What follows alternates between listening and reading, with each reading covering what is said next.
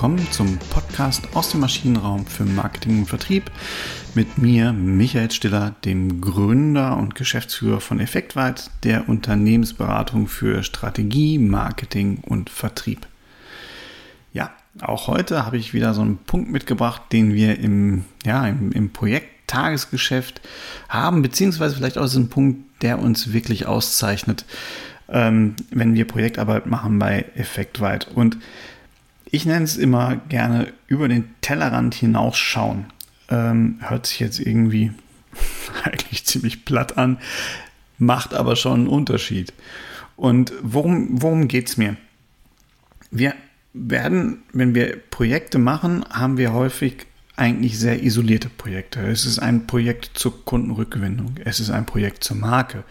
Es ist der Strategieprozess. Es ist ein Projekt zur Vertriebsorganisation oder es ist ein Projekt äh, über Social Media, Social Selling.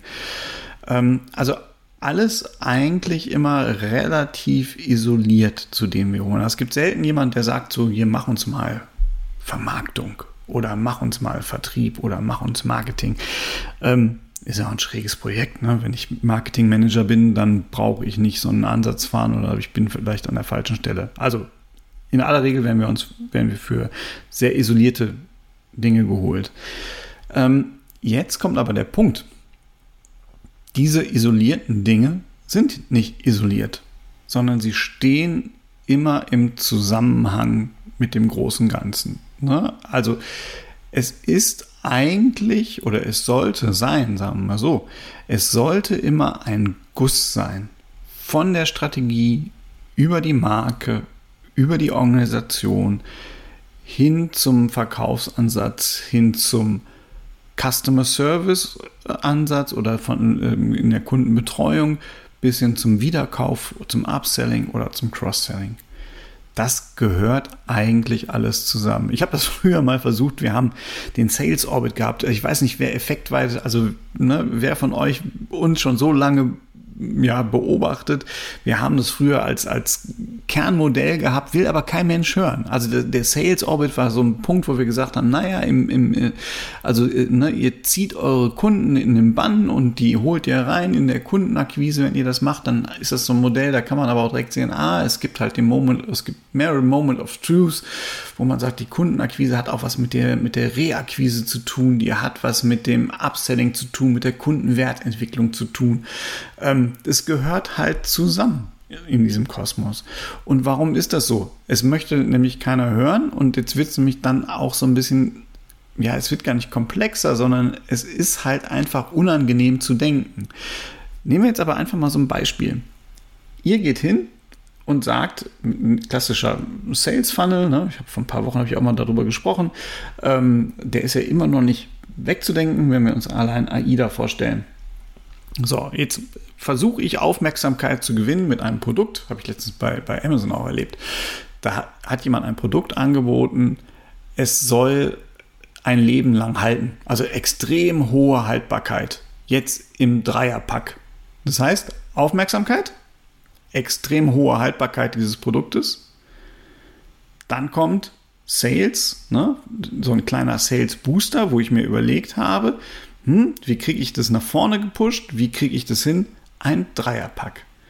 Jetzt sind wir noch gar nicht in dieser gesamten Kette drin, aber es fängt ja schon an, ich bekomme ein extrem langlebiges Produkt angeboten im Dreierpack als ja, als Incentive, als Anreiz, jetzt diesen Kauf abzuschließen.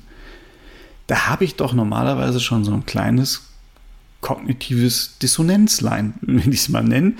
Ne? Also so ein Störgefühl, was sich bei mir aufbaut. Weil, wenn es doch so langlebig ist, wofür brauche ich denn einen Dreierpack in drei Gottes Namen? Ne, es sei denn, ich kann es natürlich verschenken oder was weiß ich was. Aber eigentlich macht es keinen Sinn.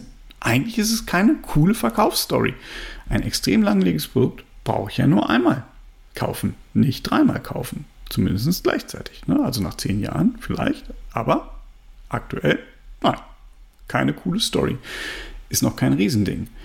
Jetzt gehe ich aber hin und kriege dann vielleicht im, im, im Customer Service, wenn man jetzt ja merkt, oh, mehr Absatz ist ja auch nicht, nicht schlecht, kriege ich jetzt vielleicht angeboten, hm, du, ich habe gesehen, du hast das Produkt gekauft, du bist da hoffentlich sehr zufrieden mit, möchtest nicht im Abo haben.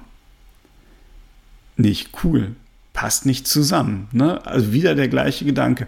Und wir merken schon, wenn wir vorne was reinkippen, dann holt uns das hinten auch wieder ein.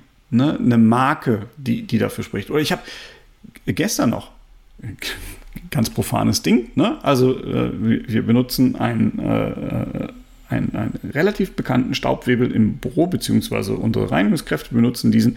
Das ist aber so ein Wegwerfding. Hat mir jetzt nicht mehr gefallen, war leer, kriegt man gerade auch nicht mehr zu kaufen. Also habe ich gesagt, okay, Staubwedel muss irgendwie her. Ist bei uns auch Geschäftsführertätigkeit. Möchte ich auch nicht delegieren. Macht ja keinen Spaß. Also von daher habe ich mich selbst drum gekümmert, habe einen Staubwedel bestellt. So. Staubwebel war jetzt mir, ich möchte kein Plastik haben, also bestelle ich ein. 100% plastikfrei. Das Erste, was ich sehe, wenn ich eine Verpackung aufmache, da kommt mir halt diese Spitze dieses Staubwebels entgegen mit einem kleinen Plastikkäppchen drauf. Ist nicht schlimm, ist aber auch nicht cool, weil die Verkaufsstory vorne war ja ohne Plastik. 100% plastikfrei. Ich mache es auf und es Plastik drin. Ich werde diesen Anbieter nie wieder nutzen, ne? der sich selbst damit rühmt, 100% plastikfrei zu sein. Und das hat so viele Trigger. Das sind jetzt die sehr offensichtlichen Trigger, die da mal eine Rolle spielen.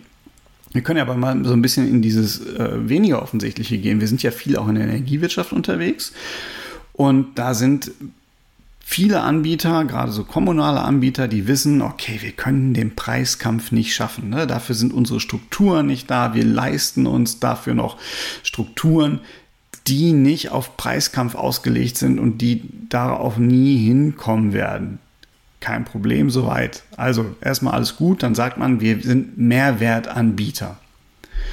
Jetzt gibt es dieses kleine Problem, dass ich mir halt wirklich, wirklich, wirklich Gedanken machen muss, wie lade ich denn ein so doofes Produkt wie Strom mit Mehrwerten auf?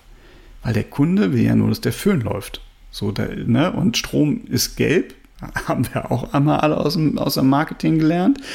Ähm, macht aber keinen Unterschied. Ne? Ob der Strom gelb ist, blau, grün, ist Wumpe und ich kann auch keinen Strom nutzen, der den Föhn schneller heiß werden lässt. Also schon total schwer mit Mehrwerten zu kommen. Ich habe dieses Markenversprechen aber gegeben. Ne? Wir sind Mehrwerte, wir sind näher und nicht dran, was weiß ich was. So, jetzt habe ich meine Produkte, muss aber trotzdem meine Absatzzahlen erreichen. Also was mache ich? Ich habe einen Außendienst, der läuft rum, der macht einen Strukturvertrieb wie alle anderen auch. Jetzt stehe ich vor der Hürde, dass ich vorne die Mehrwerte propagiere und hinten heraus aber erstmal gar nicht weiß, worin die bestehen. Das macht es dann, selbst wenn mir was einfällt, halt total schwer, das meinen Verkäuferinnen und Verkäufern wiederum klar zu machen. Was machen also viele? Die gehen hin und sagen, okay, wir machen, äh, wir tun so, also Markenversprechen ist Mehrwert, wir verkaufen es aber über den Preis, ne, weil wir sagen, hey, ist immer noch günstiger als die Grundversorgung, bleib bei uns, nimm das Produkt. So. Ist so ein bisschen natürlich aus dem, äh, aus dem, aus dem Umstand heraus, ich krieg's ja sonst auch nur schwer erklärt und ich müsste halt einen langen Schulungsprozess anleiten im Vertrieb. Jetzt habe ich da schon das Problem, Markenversprechen passt nicht mehr zu meinem Verkaufsansatz. Jetzt gehen die Kolleginnen und Kollegen raus, mit dem Verkaufsansatz. Jetzt kommt das, der nächste Punkt, die gehen halt im Haustürgeschäft, klassisches Haustürgeschäft, versuchen die äh, Kunden zu gewinnen. Jetzt gefällt mir aber ja nicht so gut, dass gerade die Billiganbieter, die Discounter dieser Welt auch über das Haustürgeschäft gehen. Und das nicht auch nicht immer seriös. Es gibt da viele seriöse, ne? das hundertprozentig, habe ich auch schon für gearbeitet. Ne? Es gibt aber auch unseriöse, habe ich noch nicht für gearbeitet. Die unseriösen klingeln an der Tür und sagen, hm, guten Tag, wir sind staatlich beauftragt, Ihren Stromtarif zu überprüfen und verkaufen Oma Erna halt einen neuen Stromtarif, der nicht von, vom Stadtwerk ist. Gefällt mir aber als Stadtwerk nicht. Also gehe ich hin und sage, nee, nee, nee, nee, kauf bitte nicht an der Haustür. Schon eine doofe Nummer, weil ich ja selbst an der Haustür verkaufe. Muss ich mir gut überlegen, wie ich das kommuniziere. Ähm, jetzt passt das schon nicht so richtig wieder zusammen. Ne? Also auch da löse ich wieder immer so kleine kognitive Dissonanzien aus. Ne? Das ist nichts Großes, aber das sind so kleine Dinger.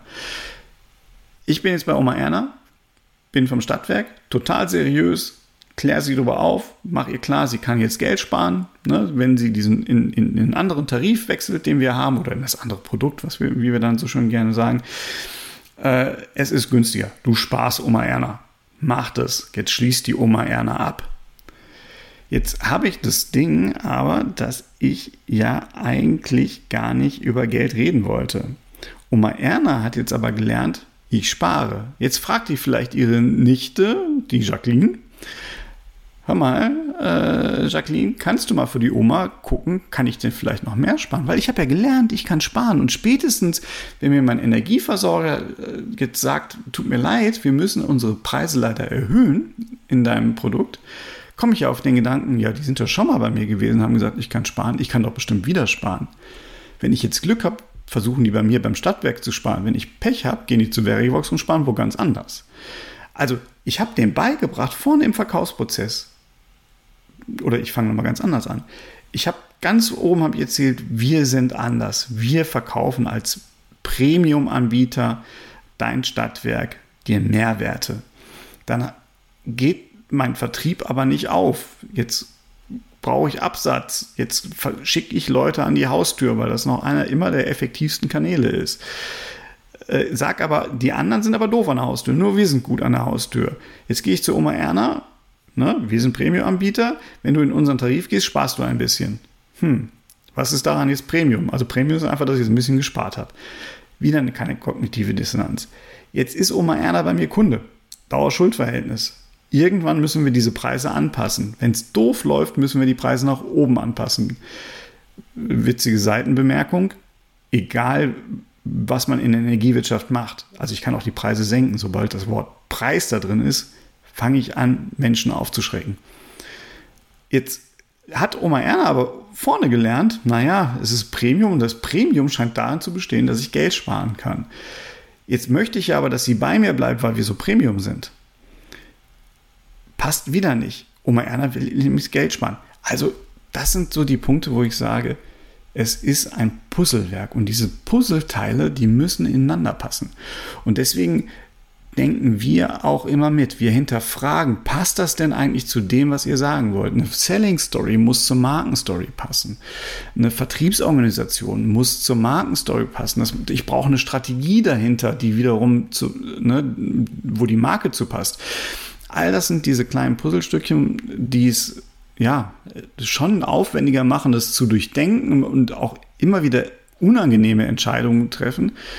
Aber und auch selbst dann, wenn es nicht alles zusammenpasst, macht es bewusst. Macht euch immer bewusst, welches Teilchen passt denn hier nicht rein und fangt an dran zu arbeiten. Entweder an dem Teilchen, was nicht reinpasst, oder am gesamten Puzzlebild. Eins von beiden. Deswegen über den Tellerrand hinausschauen, eine totale Plattitüde, aber immer noch total wichtig.